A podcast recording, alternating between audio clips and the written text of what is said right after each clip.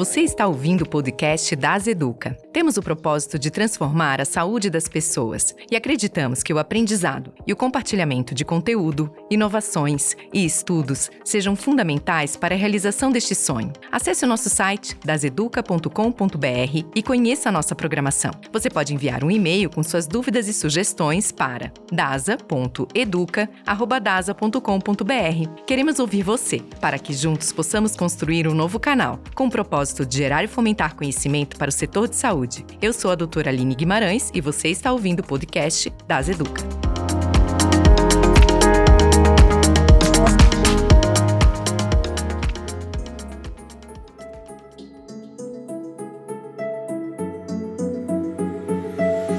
Ao longo do século passado, vimos diversas obras de ficção abordarem um futuro em que a união da tecnologia com a medicina levaria a humanidade para lugares que nunca haviam sido pensados. De Aldous Huxley a Yuval Harari, grandes pensadores sempre trouxeram para suas obras as previsões de que a melhor chance de termos uma vida mais longeva e com saúde está nesse casamento. Mas enquanto estamos especulando o futuro, o presente já demonstra grandes inovações que melhoram a qualidade de vida do paciente e do médico. E para entendermos melhor como a transformação digital está sendo uma grande aliada da saúde, hoje, no podcast das Educa, vamos conversar com o Dr. Heron Werner, médico responsável pela medicina fetal da DASA do Rio de Janeiro e pelo Laboratório de Biodesign DASA, em parceria com a PUC do Rio, e também com o Dr. Fernando de Barros, médico cirurgião do aparelho digestivo e coordenador coordenador de cirurgia robótica da DASA, no Rio de Janeiro. E eu também gostaria de lembrar a você que está nos ouvindo somente em áudio que este conteúdo também está disponível no canal do YouTube da DASA Educa,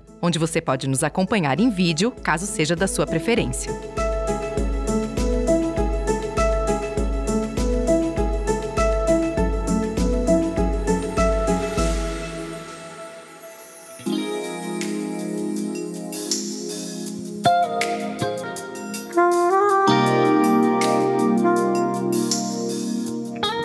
Doutor Fernando, sejam muito bem-vindos. Hoje o nosso enfoque será sobre essas novas tecnologias e como elas nos ajudam a acelerar processos e até entender algumas questões em medicina. Gostaria de perguntar para vocês como que foi esse primeiro contato né, de vocês com essas tecnologias impressão 3D, reconstrução 3D e metaverso. Bom dia. Bom, eu tenho a minha formação em ginecologia e obstetrícia, trabalhei sempre com ultrassonografia em feto, tudo, e sempre me interessei muito pelo 3D. O 3D ele teve um impulso muito grande na década de 90 e foi evoluindo tudo. Lá na clínica, em 2003 aproximadamente, na clínica CDPI, estava tendo um estudo junto em parceria com o Museu Nacional de reconstrução 3D das peças do Museu Nacional. Né? Então, eles levavam alguns blocos arqueológicos, algumas peças egípcias e faziam tomografia dessas peças e fazia reconstrução 3D. E eu fui apresentado a esse time lá do Museu Nacional e um designer que chamava Jorge Lopes. E fiquei maravilhado com aquilo lá, né? Porque eu fazia o 3D no ultrassom, aquele 3D que as mães já adoravam no ultrassom, e de repente eu via aquelas reconstruções que eram a partir de tomografia computadorizada. E me fizeram a proposta então da gente pensar em alguma coisa para o feto, para melhorar essas imagens do feto. Isso foi em 2004, 2005. Bom, a gente começou a trabalhar nesse assunto, mas o que a gente tinha de tecnologia disponível para reconstrução 3D na ultrassonografia, até mesmo na ressonância magnética, que são os dois exames que eram envolvidos ao feto, era muito pobre ainda. Então eu, tive uma ideia, eu, eu trabalhei alguns anos na França e eu, lá eu cheguei a acompanhar tomografia computadorizada de feto para fetos com mais de 30 semanas que tinha malformação esquelética. Então eles tinham um, um protocolo de baixa dose. E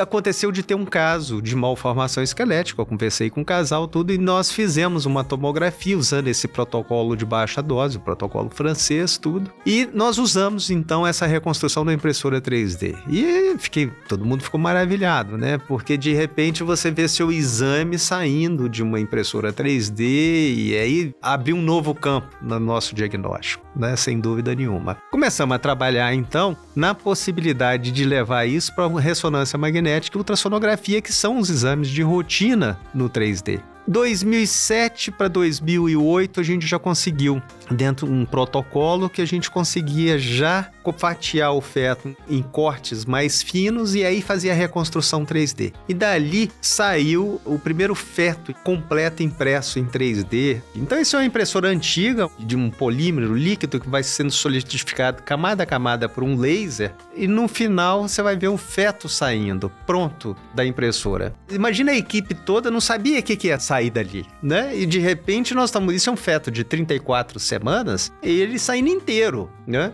Então abriu um leque de, de possibilidades pra gente, porque você imagina o seguinte: olha o que, que eu vou poder fazer de diagnóstico, de avaliação de prognóstico, colocar esse feto agora para apreciação de uma equipe multidisciplinar, quando tiver algum problema, alguma coisa. Então isso é fantástico, né? Logo depois que ele fica pronto, aquelas traves que vocês veem ali são suportes. Aquilo ali tudo sai, né? É tirado, então você passa a ter um feto impresso em 3D. Isso aqui é uma impressora 3D, já com outro tipo de impressora. Nós imprimimos aqui um crânio de um bebê de, com zika. Na época da infecção com zika, tudo nós estudamos muito a deformação do crânio dessas crianças com microcefalia. E vocês veem um desabamento aqui dos ossos parietais, tudo. Então, quer dizer, essa logística de estudo, ela passou a ser muito mais facilitada com essas impressões 3D. Isso é, é, em tempo real, doutor Heron? Isso é em tempo real. Na verdade, Eu que você que viu. Fosse mais pro... lento. Não, não, é mais lento. Ah, Na tá. verdade, o tempo real subindo o produto pronto. Ah, tá. né? Mas ela vai camada a camada. Uma impressão dessa, naquele tipo de impressora, naquela época, essa impressora a gente nem usa mais. Naquela época, essa impressão durava em torno de 5, 6 horas, mais ou menos, de impressão. Então a gente geralmente deixava à noite a impressora trabalhando, de manhã a gente tinha a surpresa aí do exame pronto, né? Agora, a partir daí, existem, a tecnologia vai evoluindo muito, tem muitas outras impressoras. Hoje tem uma gama de materiais que você pode usar. Uma impressora de filamento. O que, que essa impressora faz? Ela passa o filamento, que pode ser ABS, um PLA, alguma coisa nesse sentido. Ele é aquecido e vai sendo depositado camada a camada. E aí você tem a peça pronta no final. E são impressoras que têm uma qualidade muito boa, né? Então elas são muito usadas, por exemplo, em ortopedia, né? Que você está imprimindo ali material osso, né? Para planejamento cirúrgico, um fêmur, alguma coisa, ombro, né? Que são às vezes cirurgias mais complicadas. E esse tipo de material ele serve muito bem. Uma impressão como essa que dura em torno de duas horas, mais ou menos. Esse é um desdobramento desse trabalho de reconstrução 3D que a gente está deixando para o paciente deficiente visual. Então faz o ultrassom, a gente escolhe um melhor arquivo, leva para a impressora 3D e a paciente depois ela pode tocar. E o exame é narrado, depois a paciente pode tocar e ter a noção do rostinho do bebê, do bebê como qualquer outra gestante pode ter quando ela acompanha num vídeo do exame ultrassonográfico. E tem mais impressoras um pouco mais elaboradas, essas aqui, ó, um caso para planejamento cirúrgico. São impressoras de filamento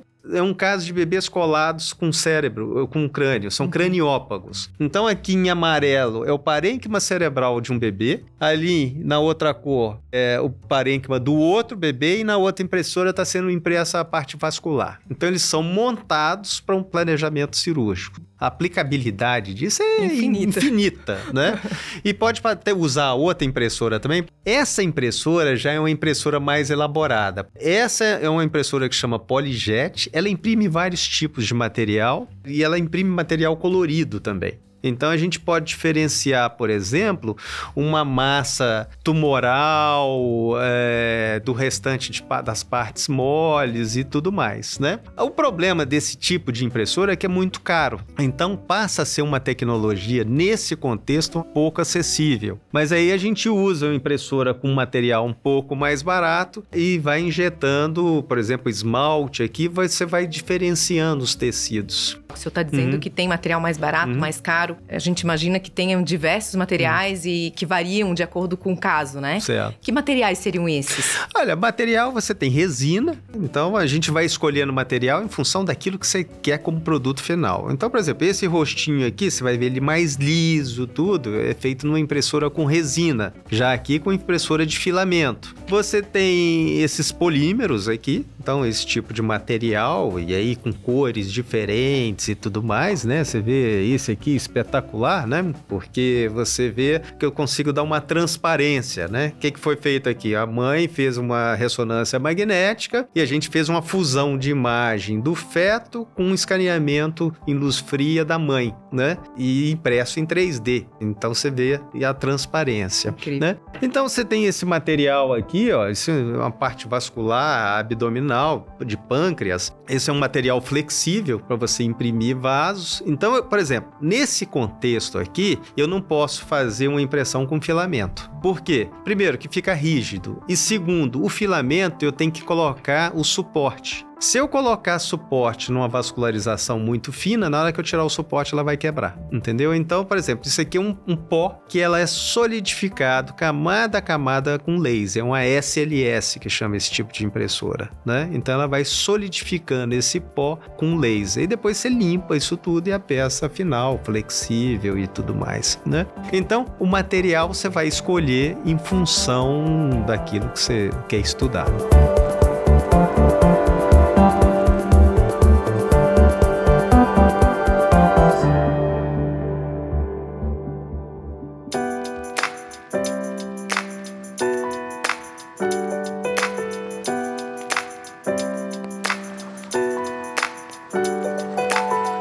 Fernando, o doutor Heron trouxe aqui que o primeiro contato dele foi ali com a reconstrução de peças do Museu Nacional. E dali ele já brilhou os olhos e trouxe para a realidade médica dele, né? E aí eu queria saber de você, qual foi o seu primeiro contato com essas tecnologias? Se já foi na área médica, se foi de alguma outra maneira que isso despertou? Bom dia, Aline. Queria agradecer o convite. Eu me considero sortudo, porque quando eu entrei nisso aí, eles já estavam com uma experiência muito grande, principalmente lá no laboratório do Heron. Dentro da minha área de cirurgia do aparelho digestivo, meu carro-chefe é a cirurgia bariátrica. Então, acho que em 2015, 2016, eu vi um congresso em Frankfurt, um alemão, fazendo reconstruções de realidade aumentada de pacientes operados de bariátrica que voltaram a ficar doentes ou ficaram obesos novamente. E aquilo me chamou muita atenção, porque cirurgia revisional é sempre um problema. E eu, inocentemente, tirei uma foto do slide desse alemão e levei lá para o hospital, lá para o São Lucas, mostrei para o nosso chefe da radiologia, o Rômulo Varela. Falei, Rômulo, olha isso aqui, a gente precisa fazer isso aqui.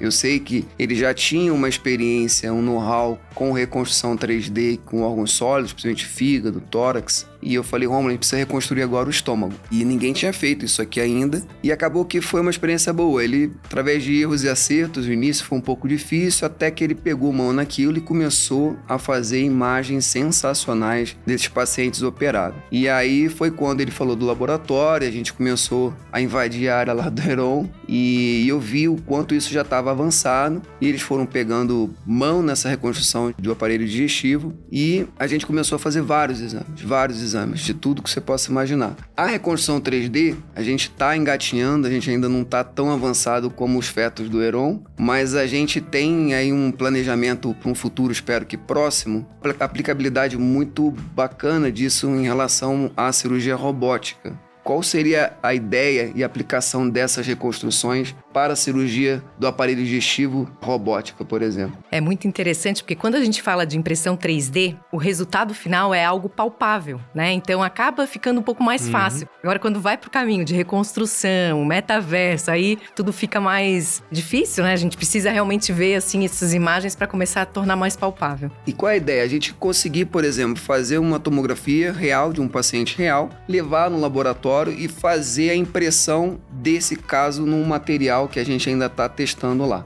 E aí, a gente, com a peça desse paciente já em 3D, a gente consegue, por exemplo, montar lá, são um estômago operado, tem lá os vasos, a gente coloca isso dentro de um manequim que a gente já faz treinamento de cirurgia robótica. Só que em vez de botar lá um, uma bolinha, um parafuso e tal, a gente pode simular a cirurgia com o próprio robô, que é o robô que a gente faz a cirurgia, dentro de um centro cirúrgico aquela peça que o turma do Heron imprimiu. Então eu consigo, olha, vamos acessar o estômago aqui pela direita. E aqui tem muita tem um vaso grande. Estragamos a peça. Heron, mais uma impressão.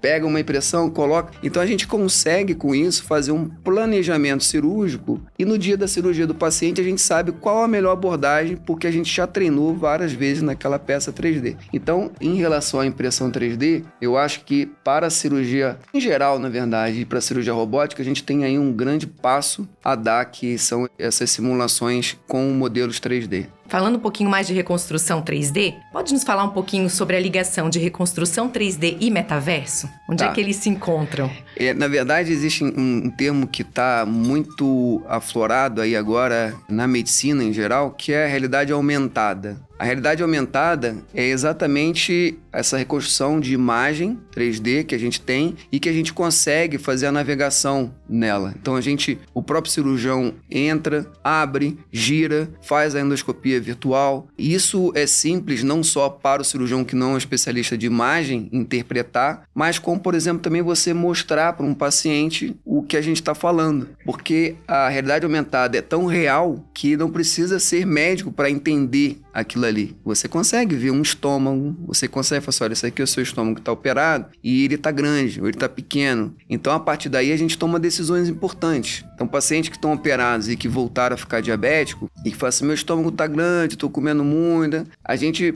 antigamente, fazia revisão, indicava a cirurgia, entrava e às vezes a revisão acabava ali, olhava tudo direitinho, olha, não tem nada para fazer do ponto de vista anatômico, não tem tecnicamente nada para fazer cirúrgico. Acabou a cirurgia ali. Hoje isso a gente não faz mais, pelo menos na minha prática clínica lá com a equipe da radiologia, porque eu já sei o que tem. Eu não preciso operar para saber. Então eu consigo ver e mostrar para o paciente, olha, sua anastomose está legal, seu estômago está legal, não tem nada para fazer, sua cirurgia está contraindicada, você vai tratar com a equipe. E o contrário, às vezes, também é comum. Pacientes que rodam, rodam é, atrás de uma solução, com, estão com sintoma, estão com refluxo, disfagia, e com os exames que a gente fazia até então, de seriografia, ou até mesmo uma tomografia normal, a gente não conseguia indicar precisamente a cirurgia. Falei assim, olha, eu acho que não tem que operar, tá tudo bonitinho. E aí na reconstrução falou, opa, volta aqui. Não tá tão bom assim. Eu acho que a reconstrução mostrou um troço que eu preciso entrar lá e corrigir, uma alça que eu preciso cortar. Então isso mudou o nosso dia a dia hoje lá no hospital, porque eu passo a indicar cirurgias que eu não indicaria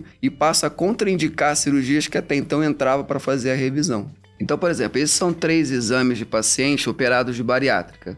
Ali são três casos exatamente que aconteceram isso. Ah, tá. Pessoas que passaram em três cirurgiões que contraindicaram e eu, com os exames que ela tinha, aí a gente reconstruiu e falou assim: olha, tem que operar. Só depois da reconstrução. Então, assim, isso mudou a conduta e mudou a vida deles, né? Porque operou e ficou bem. Sim. E outra coisa, você vai deixando de fazer esses procedimentos desnecessários. Né? Sim. Né? Isso, é, velho, operar desnecessário. É, entendeu? Esses são três casos bem simbólicos disso que eu acabei de falar. Uma paciente que fez uma gastroplastia vertical, um sleeve, e sofria muito de refluxo. E nos exames, aparentemente, o estômago dela estava ok. Mas na reconstrução, a gente consegue ver que tem uma estenose ali dinâmica, né? Ele tem um kink ali na incisura angular e tem muito fundo gástrico. Então, essa paciente a gente reoperou e resolveu o refluxo dela. Esse outro caso é mais emblemático ainda. Essa paciente passou em três cirurgiões que contraindicaram a cirurgia dela e eu fui um que de cara também contraindiquei. Ela tem um bypass gástrico e aquela parte amarela que está sobrando ali é uma síndrome que a gente chama de síndrome de Candy-Kane. E a gente só consegue enxergar isso na reconstrução, porque os exames de imagem normais a gente não conseguia ver. E veja, isso é um aplicativo que a gente hoje roda no celular e eu deixo isso bem aberto no consultório e vou rodando e vou mostrando para ela. Então ela estava com o paute pequenininho e aquele Candy-Kane pequenininho, só que a angulação que o Rômulo me mostrou me convenceu que eu tinha que operar. E ela operou e ela realmente estava toda angulada, a gente desfez e acabou resolvendo o problema dela de novo. Só indiquei a cirurgia por conta da reconstrução. Esse outro caso é uma outra volumetria gástrica com um paciente com anel até então isso a gente não coloca mais, mas tem muitos pacientes com anel. A gente no primeiro momento não tinha indicado, mas na reconstrução a gente viu que o anel estava extruso e ela estava com muita dor, disfagia e com risco daquilo ali é, migrar. Então na reconstrução a gente acabou indicando a cirurgia que até então estava todo mundo contraindicando. Fantástico e eu queria saber assim, em que momento que vocês pedem essas reconstruções? Isso é rotina? Para quais pacientes que vocês indicam? Hoje todo paciente operado de bariátrica que volta pra gente ou vem encaminhado pra gente que tem algum sintoma de fagia, refluxo ou reganho de peso, ou voltou a ficar diabético, a gente faz essas reconstruções de rotina. Hoje fiquei totalmente dependente de decidir alguma coisa na reconstrução. Sem a reconstrução, eu, hoje eu já não falo mais nada, porque já queimei minha língua algumas vezes. E sabe que isso está me lembrando uma vez, eu visitei um médico em Maringá, o doutor Afonso, e ele faz imagem cardíaca e ele mostra sempre numa tela grande para o paciente as estenoses e tudo mais, muito mais sob o aspecto de engajar o paciente para mudança de estilo de vida. E ele diz que, inclusive, tem estudos que mostram que quando o paciente enxerga, que não fica só algo que ele tá falando, olha, tem que parar de fumar, tem que caminhar, mas quando ele vê o coração, ele vê um coração normal e ele vê o que, que tá acontecendo com dele, isso engaja mais o paciente. Então, é outro mundo aí que se abre, né? Essa possibilidade de conversar e de fazer o paciente participar de uma maneira com muito mais protagonismo, né? Dos seus tratamentos, das escolhas e tudo mais, né? Muito legal.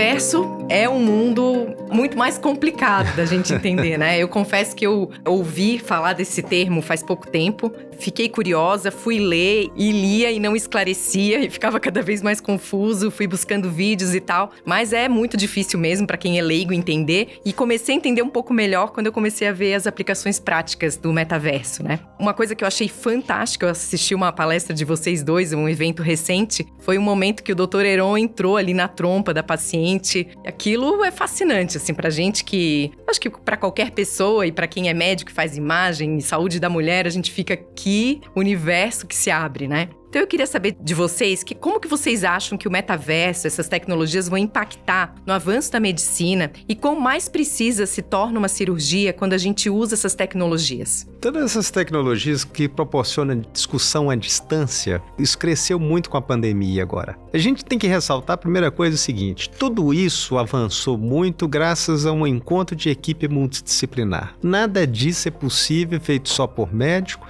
feito só por engenheiro ou por online, tem que estar tá todo mundo junto e discutindo. Então, uma coisa interessante é que hoje você tem design visitando o centro cirúrgico lá com o Fernando. Imagina dois design dentro do centro cirúrgico acompanhando, vendo a cirurgia, vendo como funciona no campo. E é importante também, dentro de um laboratório, o médico está lá dentro. Então, quer dizer, tudo isso era uma parceria informal com, a, com esse laboratório agora, que tem um ano e meio mais ou menos, é uma parceria da PUC com a DASA, você está tendo a possibilidade de colocar todo mundo junto, né? E isso é fantástico. E ali as ideias afloram, as discussões, aquilo que eu sonho um dia ver na medicina, talvez já possa ser feito porque eu tenha as pessoas ali do meu lado que pode ser. Então, essas pessoas ajudaram, dentro de um contexto médico, a criar os modelos virtuais, né? Então, antes de eu ter um modelo impresso como esse, eu gerei um modelo virtual. E o modelo virtual me abre um outro campo vocês vão ver que eu tenho uma percepção física, né? Então eu tenho aqui o tumor, eu tenho o feto, mas eu posso ver esse mesmo feto sob um aspecto de navegação virtual. Agora, eu estou vendo aqui na tela, mas eu poderia estar com um óculos de realidade virtual e literalmente caminhando das vias aéreas do feto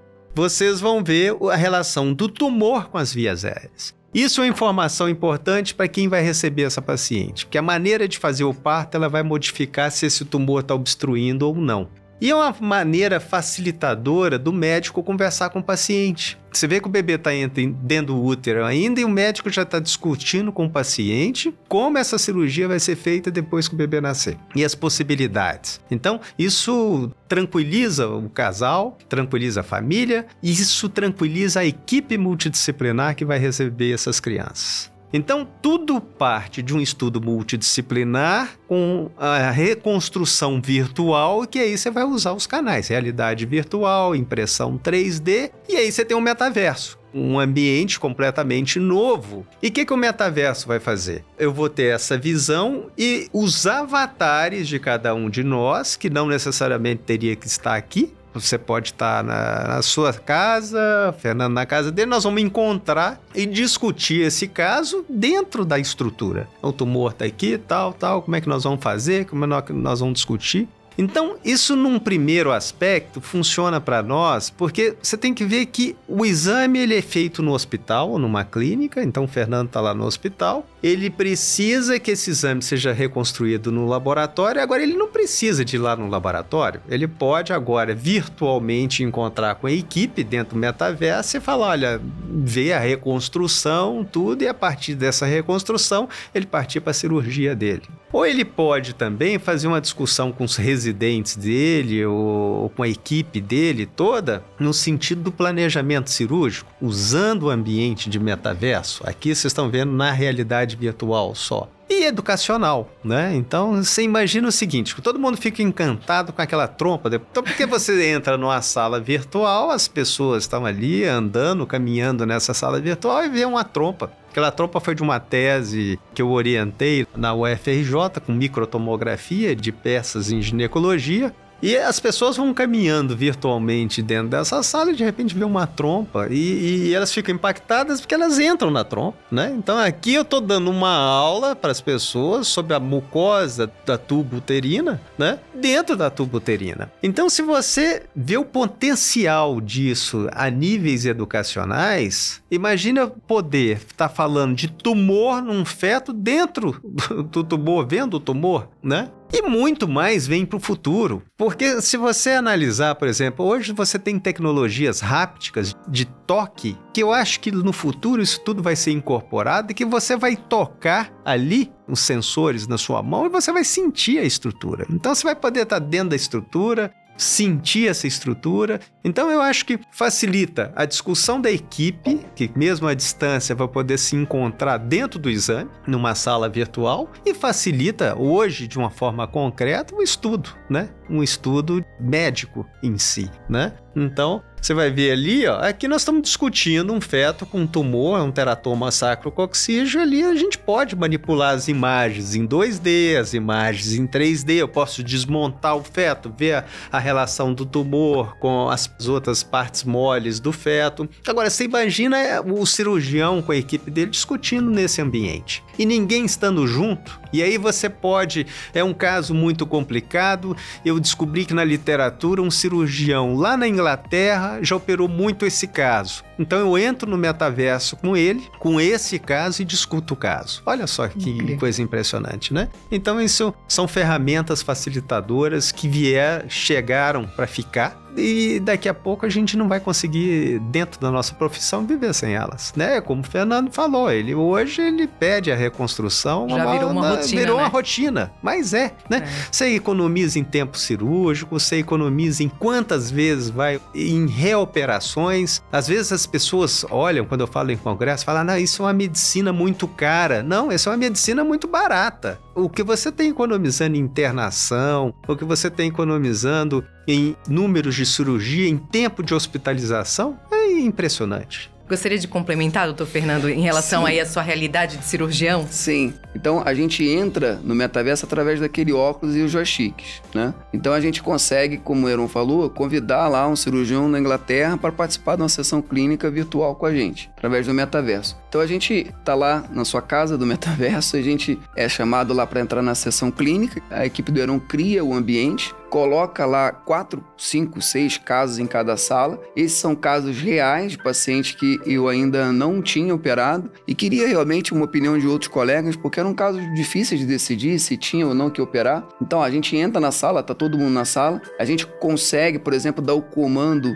para todos os avatares fazerem a navegação da, na realidade aumentada. Então, Aline, isso é realidade virtual, metaverso, misturado usando a realidade aumentada, que são os exames, para a gente navegar e discutir. E é interessante que, por exemplo, a gente está num modelo 100% virtual. Mas já existem óculos, e eu acho que no laboratório, Neron, né, tem um óculos que você consegue enxergar o virtual e o real. É. Então, o metaverso, nós estamos falando da medicina, mas, por exemplo, você imagina num show ou até num congresso médico, você tem lá uma inscrição física e uma inscrição virtual. Então, a pessoa que está fisicamente com um óculos desse, ele consegue enxergar pessoas físicas e pessoas virtuais. Então, com essa questão, por exemplo, de isolamento e, e aglomeração, você consegue botar todo mundo junto, só que separado ao mesmo tempo, né? É. Então, imagina você estar tá no centro cirúrgico fazendo uma cirurgia robótica e precisa lá da ajuda de um cara lá na Inglaterra para botar o robô, que é um robô novo que chegou e você está com dúvida. Ele entra lá da Inglaterra virtualmente e faz como o Elon estava falando ali. Pega esse braço aqui, Fernando, bota para cá. Esse outro braço do robô você joga para lá. Então eu fisicamente e ele virtualmente a gente está interagindo num ambiente misto híbrido, né? E tem também a possibilidade de fusão de imagens, né? Também. Sim. De... Você mistura os dois é... mundos, né? Aí seria o conceito de realidade virtual e aumentada, é isso? Isso. Tá, conceitualmente, isso. que eu ainda me confundo um pouco com isso. É, a realidade virtual o metaverso. A realidade uhum. aumentada são essas reconstruções é. que a gente consegue manipular. Entendi uma paciente que chegou com uma história de uma bariátrica há três anos e com um tumor gástrico, né? E na verdade, ela veio de um outro hospital com um diagnóstico de tumor e depois da reconstrução, a gente consegue, na realidade aumentada, entrar dentro do estômago excluso e fazer uma endoscopia virtual, o que normalmente é, é impossível. Você, com um bypass, você exclui o estômago, então o endoscopista não acessa mais aquilo ali. E eu, na realidade virtual, consigo fazer a endoscopia virtual. Então, ó, eu estou dentro do estômago excluso, olhando lá a lesão. E que na verdade a gente viu que não era um tumor, era uma úlcera cerebrante, uma senhora de 60 anos, que estava todo mundo, né, falando, ah, tá com câncer, tá com câncer, e a gente reoperou e de novo, baseado na realidade virtual. Esse caso em específico, a equipe conseguiu fazer a reconstrução vascular. Então eu sabia exatamente aonde entrar ali e manter o vaso, o único vaso nutridor daquele estômago que já era pequenininho. Que é uma lesão que se você tiver, você provavelmente vai ter que ressecar todo o estômago e fazer uma anastomose lá com o esôfago. Então a gente, através da realidade virtual, a gente coloca quem a gente quiser na sala para discutir e tomar as decisões ali. Então, nessa sessão clínica, são quatro casos, três eu tomei decisão de operar já operei. Tem uma outra que ainda está preparando, que também a gente tomou a decisão de fazer a cirurgia. Nossa, é fascinante. Não tem outra essas, palavra para dizer. Essas discussões no metaverso, a gente fica tão impressionado. Você vê ali, ali uma múmia, né? Tá vendo? Estão discutindo ali sobre uma múmia que ela não existe mais, porque ela se perdeu no Museu Nacional, no incêndio. O que é muito impressionante desses estudos é que esse estudo, por exemplo, com essa parceria do Museu Nacional, começou lá na clínica, na CDPI. Já até hoje, nós estamos em 2022, isso começou em 2003. 2022, nós estamos trabalhando nas reconstruções e agora nós estamos analisando esse material no metaverso. Então, nós estamos ali com o Fernando, às vezes, discutindo uma cirurgia, a gente faz um momento cultural e vai para uma sala do Museu Nacional e vê estruturas que foram trabalhadas na clínica em 2003 e que se perderam e agora estão voltando ao mundo de uma forma virtual dentro do metaverso, entendeu? Incrível. Dentro de um museu virtual, né? Então, quer dizer, a gente fica numa imersão, é tão impressionante isso que às vezes daqui a pouco os avatares começam a subir porque acabou a bateria dos óculos, né? a gente esquece da hora, né? Todo mundo então, vai sumindo. Vai, o pessoal vai sumindo, né? Mas é impressionante porque você tem ali discussões em cima de materiais e isso fez tudo parte da nossa curva de aprendizado, né? Conversando lá com esse material, olha lá o Yujiro lá, ó, isso, uhum. isso são imagens da, da CDPI, eles começaram com o Yujiro lá, isso foi 2003, entendeu? Nós estamos e, falando imagino de Imagino que, que deva ter algum plano aí de tentar recuperar alguma dessas peças. Não, tudo recuperado, oh, impresso em 3D, isso. então você vê, por exemplo, o crânio da Luzia lá, impresso lá no laboratório, eles imprimiram com as cinzas do museu, né? Você vê esse estudo do metaverso, todas essas peças peças hoje no metaverso, com histórico delas, tudo bacana, entendeu? E salas médicas em que a gente pode discutir nossas cirurgias, planejamento cirúrgico e tudo mais.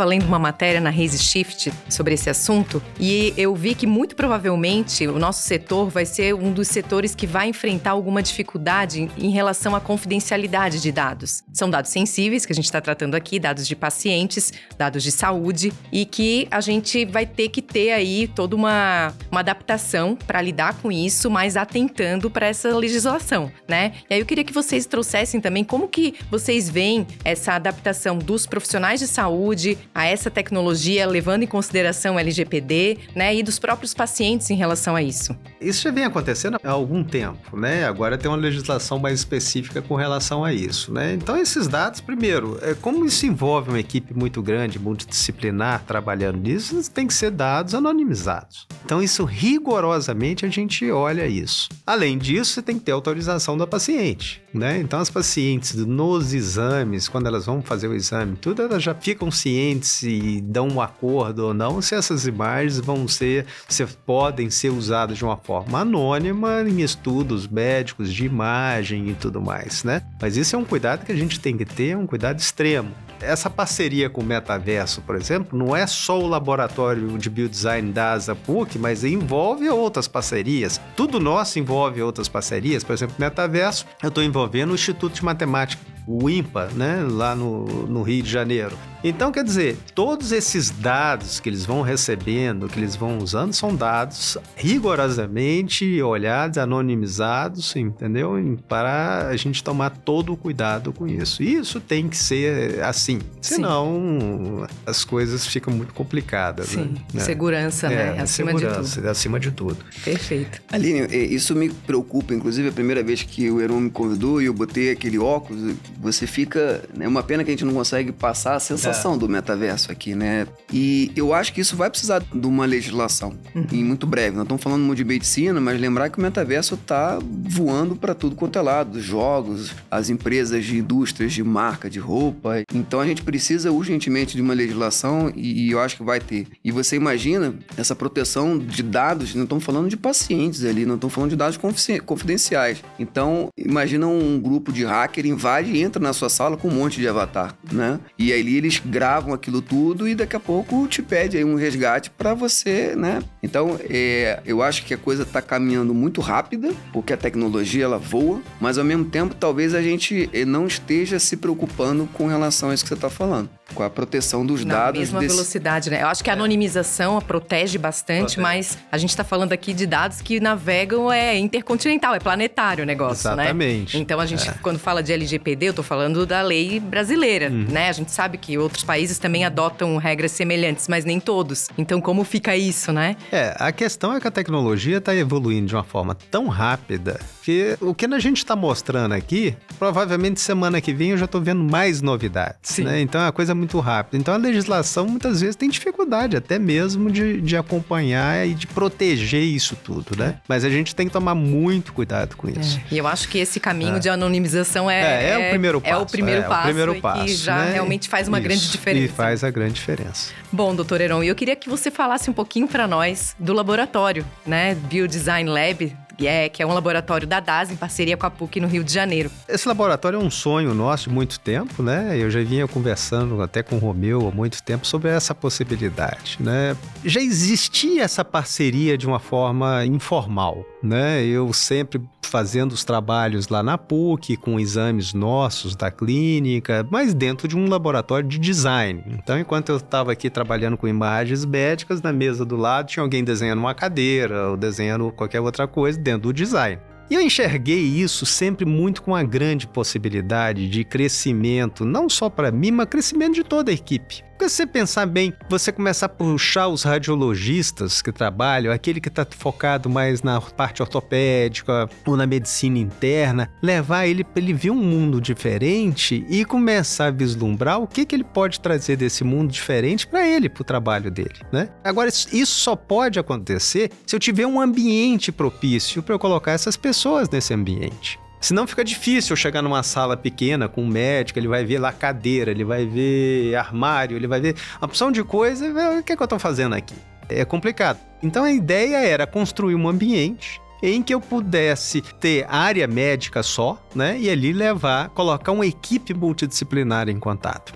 A PUC cedeu esse espaço, é uma sala de aproximadamente 200 metros quadrados dentro do campus, isso é importante, eu sempre frisei ser bom dentro do campus que as pessoas passam. E às vezes uma pessoa que passa é aquela pessoa que vai te trazer alguma contribuição importante. Ou às vezes o próprio aluno, né? Então, que todo mundo pudesse ver, que todo mundo pudesse entrar. E aí os médicos chegassem também e tinha um ambiente mais médico, no sentido deles verem aquelas estruturas já impressas em 3 3D médicas e tudo mais pena que o laboratório ele foi concebido na, no momento da pandemia, né? Coincidiu, infelizmente, né? Mas agora está pleno vapor, né? Hoje mesmo tá vindo para cá, tá tendo reunião lá dentro com o pessoal até de Campinas, vendo possibilidades, discutindo possibilidades. Então, quer dizer, virou aquele ambiente para discutir ideias. Eu lembro a primeira vez que a gente fez esse vídeo que eu mostrei para vocês do tumor, a gente navegando dentro do tumor. Esse vídeo foi feito em 2011. É um vídeo antigo.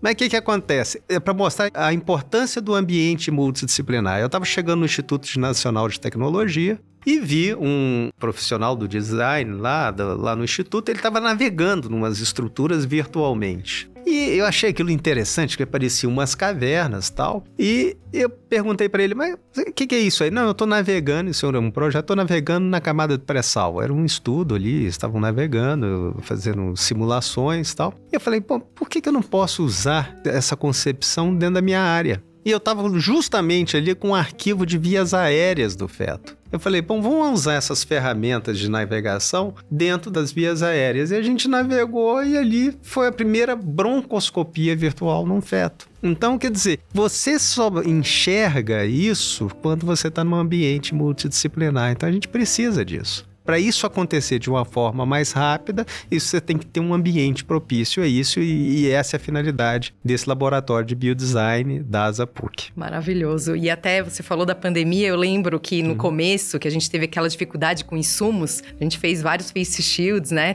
Exatamente, um, um tem um lado bacana da coisa, é. né? Então você vê, bom, aquilo, aquilo tudo parado, aquelas impressoras ali ficando paradas, tudo, o que, que a gente pode fazer para ajudar, né? Não vamos ficar em casa de braço cruzado? Não. E tinha arquivo arquivos já prontos para face shield. Vamos, vamos fazer isso, entendeu? Tinha material em estoque ali. Então, foram impressos vários face shields, mais de 500 face shields para doações, né? Depois a gente começou a fazer laringoscópios também, uhum. né? Fizemos uns laringoscópios e foi interessante porque às vezes chegava o anestesista assim, mas eu queria ele mais assim, mais assado, melhor aqui o cabo para mim, eu gosto do cabo mais assim, e aí você pode modificar o design uhum. e imprimir específico para aquele uso uso.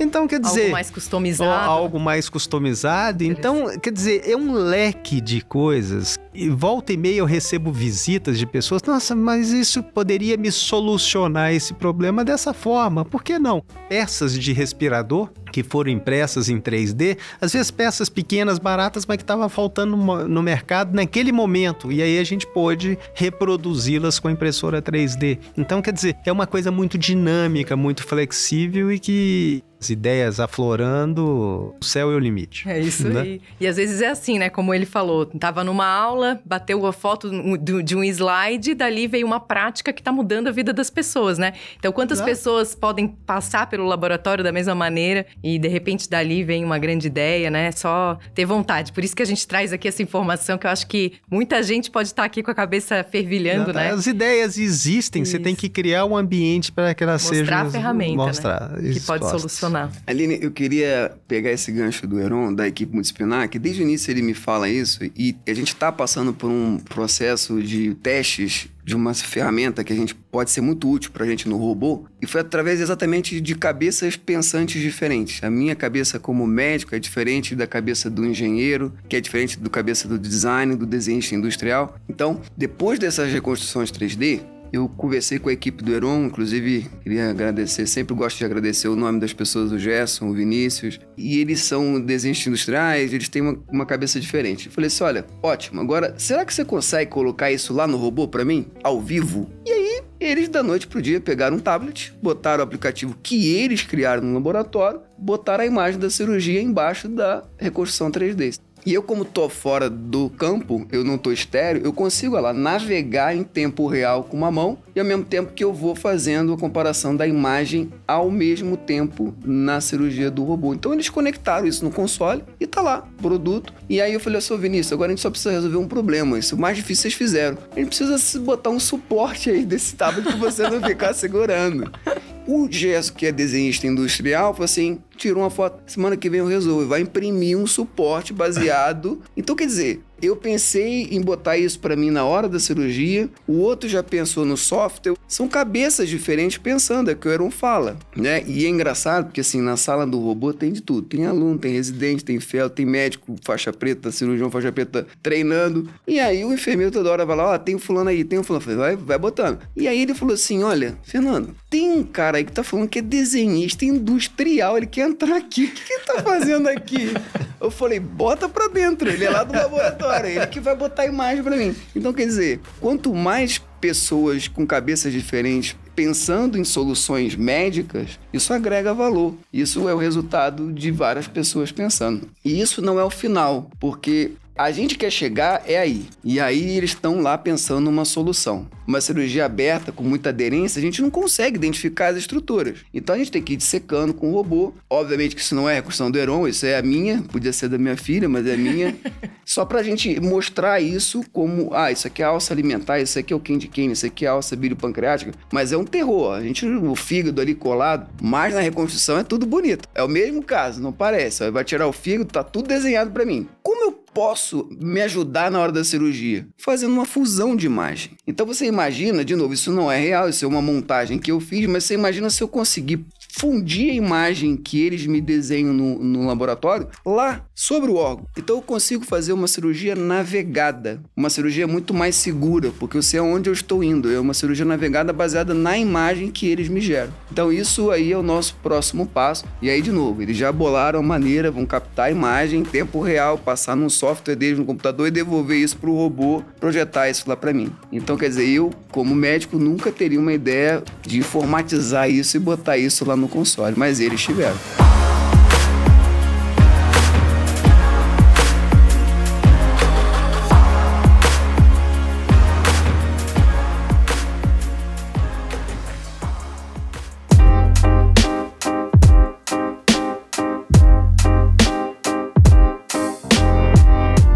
Fascinante, né? A gente tem vontade de ficar aqui o resto do dia com vocês. Mas a gente está chegando ao fim. E aí eu queria que vocês nos contassem. Vocês acham que isso é uma revolução na medicina? e como que isso pode trazer valor para o dia a dia do médico e também o Fernando já trouxe aqui, doutor Heron também, em relação à formação dos novos profissionais. Como que pode agregar né, no dia a dia da educação na formação de novos profissionais? Bom, como eu falei, lá a gente tem aluno de medicina, tem residência, tem fellow e tem cirurgiões já faixa preta que estão se capacitando na cirurgia robótica. Então, isso é uma baita ferramenta de educação, né? A gente pode fazer através do metaverso, a gente pode fazer é, discussão de caso clínico é, na sala de cirurgia, com a, a, equipe do laboratório fazendo e mostrando essas reconstruções para a gente, tomar decisões ali na hora, com várias outras pessoas, e principalmente esses casos cirúrgicos, para discutir a cirúrgica. Então, isso que a gente tem hoje é uma baita ferramenta educacional. É realmente, como você falou, disruptivo. O trabalho que essa turma da reconstrução está fazendo, que a equipe do Heron, o laboratório em si lá na PUC, é algo disruptivo, sem dúvida. Na minha prática já foi. Eu mudei completamente a conduta e o lidar, o manejo desses pacientes depois do que eles me apresentaram. Então, esse recurso veio de maneira educacional, mas principalmente para mudar a minha prática médica, né? Isso é impactante. É, eu acho que isso está mudando a prática médica de, de médicos da nossa geração. Os médicos da nova geração, eles vão chegando já formados, né? Eles já vêm mais abertos à tecnologia, mas eu acho que a tecnologia já entrou muito nesse médico da nossa é, geração. E a gente tem que ver isso como ferramentas que vieram para ficar que não são é uma que substitui a outra, não. Elas vêm agregando, né? Então, quer dizer, eu tenho a impressão 3D, eu tenho a, navegação virtual, daqui a pouco eu vou ter a tecnologia háptica que eu vou tocar num virtual e vou ter a sensação como se estivesse tocando num 3D, mas o 3D vai continuar existindo. E isso tudo vai sendo usado em ensino, em discussão, e isso o impacto na medicina é muito grande. De novo, eu volto a dizer o seguinte: isso deixa a medicina mais barata, né? Então isso aí é a medicina de precisão. E a medicina de precisão ela vai passar por esse por tecnologia, né? Então, é, uma empresa como a DASA, tudo, ela tem que ter investir em tecnologia, né? Isso é fundamental. Isso traz satisfação para os médicos, né? Propicia os médicos terem um crescimento na sua área, a estimulá-los a pensar mais, a estimulá-los a serem mais produtivos.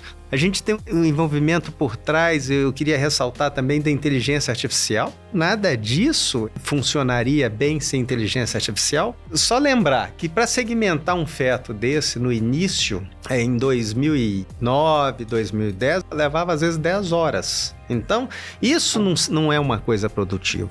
Uma pessoa trabalhando 10 horas para ter um caso feito. E esses mesmos casos hoje eles são feitos em 2 minutos, 3 minutos. Entendeu? É porque os software relacionados a isso tem algoritmos que nos ajudam a isso. E, e tem outro detalhe que eu acho que também vai, vai trazer um boom aí de revolução é a questão do 5G, né? Exato. Que vai, vai ser o tempero aí Exato. que vai. O 5G, eu imagino o metaverso a conexão dentro do 5G. É, é outra experiência, né?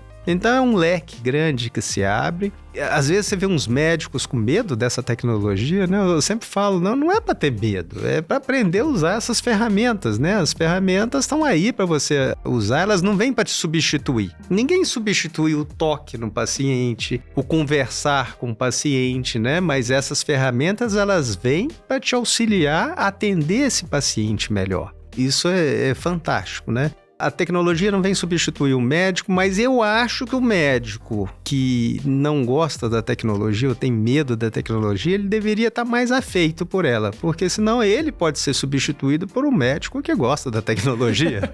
é esse que Aí, deve ser o medo. Um humano substituindo um humano, né? é. né? Mas eu acho que tudo isso vem agregar no nosso trabalho. A gente vê, o Fernando vê aí o, o tanto que isso agregou, deixando os nossos pacientes mais seguros, sem dúvida nenhuma. Perfeito. Eu acho que a tecnologia vem mais para facilitar toda a parte técnica e deixar a gente com a parte humana também, né? Eu acho que permite até um retorno aí do médico com uma sensibilidade, com maior empatia, nos traz mais tempo para isso também. Esse diálogo que tu tens às vezes com, os teus pacientes, da cirurgia e tudo mais, isso tudo faz parte desse pacote. Bom, e agora que a gente está caminhando aqui realmente para o final, queria que vocês deixassem uma mensagem para quem está nos ouvindo e que tem interesse aqui sobre esse assunto. Bom, eu queria, Aline, para finalizar a mensagem final, passar aquela curva. Claro, Que excelente. é exatamente o que o Heron está falando sobre a, a chegada de novas tecnologias. Essa é uma curva chamada de Dunning-Kruger. É uma curva que serve para todo mundo, principalmente para novas tecnologias. Então, aqui a gente tem o tempo e no Y a gente tem ali a confiança. Quando tudo que é novo e que chega para a gente, a gente tem um pico de expectativa. E aí o gráfico sobe rapidamente. E aí você domina toda a reconstrução 3D, o metaverso, a gente já acha que está sabendo de tudo. E aí, de repente, você começa a descer com a sua confiança, porque você começa a entender melhor e ver que tem mais coisa além daquilo que você acha. E de repente você desanima no ponto do tipo, olha, eu acho que é muito complicado, isso aqui não tem nada a ver, o Heron tá viajando com essas reconstruções, a gente não sabe o que tá fazendo. E aí, de repente, isso começa a voltar a fazer um pouco mais de senso, até que você começa a subir de novo nessa curva e falar para os outros, olha, isso aqui não é o que parece, aqui é um pouco mais complicado, mas faz sentido. A nossa curva da cirurgia, da inteligência artificial, é mais ou menos isso aí. Porque a gente hoje tem uma coisa moderna que é o robô, só que ele ainda é uma cirurgia analógica. A nossa cirurgia vai ser digital. Hoje a nossa cirurgia ainda é muito arcaica. Mesmo com robô, a gente não tem interação com a máquina. A máquina não toma decisão cirúrgica para a gente ainda. Então, a gente veio para endoscopia, radiologia intervencionista, cirurgia minimamente invasiva, a vídeo, que foi o grande marco, a cirurgia robótica robótica, sim, mas olha onde é que a gente tá, tá com a cirurgia robótica na curva. E aí a gente chega a um pico de expectativa que foi mais ou menos o robô. Chegou o robô falou, nossa, agora é o robô que opera. Bom, isso a gente foi descendo, falou assim, olha, a gente ainda tem uma cirurgia muito mecânica, analógica, a gente precisa botar a máquina para ajudar a gente. E aí vem a realidade aumentada lá. E depois a realidade virtual, que é, como eu falei, o metaverso. Em seguida, a gente chega aquele fundo fala assim: caramba, cirurgia robótica, metaverso, caramba, qual é o caminho que a gente vai traçar? E aí a gente começa de novo aquilo que eu falei: a nossa cirurgia vai ser navegada. Então o Heron vai estar comigo ali do lado no robô. Eu falei assim, Fernando, não é aí não o plano, é mais para cá. E a máquina falou assim: olha, o Heron tem razão, ele traçou uma área vermelha que você não pode entrar, que você vai lesar aqui o ureté, a horta. Ele vai navegar comigo no robô. Até o ponto, Aline, que a gente vai chegar em que a gente vai fazer várias dessas simulações que a gente falou aqui a manhã toda e o robô vai aprender essa cirurgia. E no dia seguinte, quando a gente tiver exaustivamente treinado e feito várias maneiras da cirurgia, a gente vai botar o robô, vai botar o paciente, vai acoplar o robô no paciente e vai apertar o play, que é a automação. E ele vai fazer a cirurgia que a gente testou 20 vezes e que a número 15 foi a melhor para ressecar aquele tumor e o robô aprendeu e ele vai fazer com maestria a cirurgia. Então, essa é uma curva interessante de que a gente está vivendo das novas tecnologias, porque a gente às vezes acha que está num pico e a gente está longe do que vai ser Provavelmente. Eu acho que meus bisnetos vão falar para mim, Heron. Eu tinha um avô maluco que ele operava com umas pinças desse tamanho olhando uma televisão. e ele lá vai operar com o robô. O robô vai operar para ele, ele só vai ficar olhando o robô operar. Esse é o caminho, você vê a inteligência artificial do jeito que tá, que entrou, do, o impacto dela nessas tecnologias, você vê o que, que tem pela frente. É algo impressionante. Então, o um recado para os médicos: não tenham medo das máquinas, não tenham medo de tecnologia. Ali em Ciadela, elas vieram para ajudá-lo. E eu acho que os médicos novos, eles já são formados dentro desse ambiente. Eles veem isso de uma forma mais natural. Eu aprendo muito com isso tudo e a importância da equipe multidisciplinar, eu sempre friso isso muito. Né? A gente cresce profissionalmente quando a gente tem contato com pessoas que pensam diferente da gente. Isso é fundamental no nosso desenvolvimento profissional e desenvolvimento da vida em si. Né? Perfeito, né? excelente. Muito obrigada. Foi uma aula aqui. Tenho certeza que quem está nos ouvindo ficou fascinado também e despertou uma curiosidade aí para ir mais a fundo nesse assunto. Obrigada. Monday.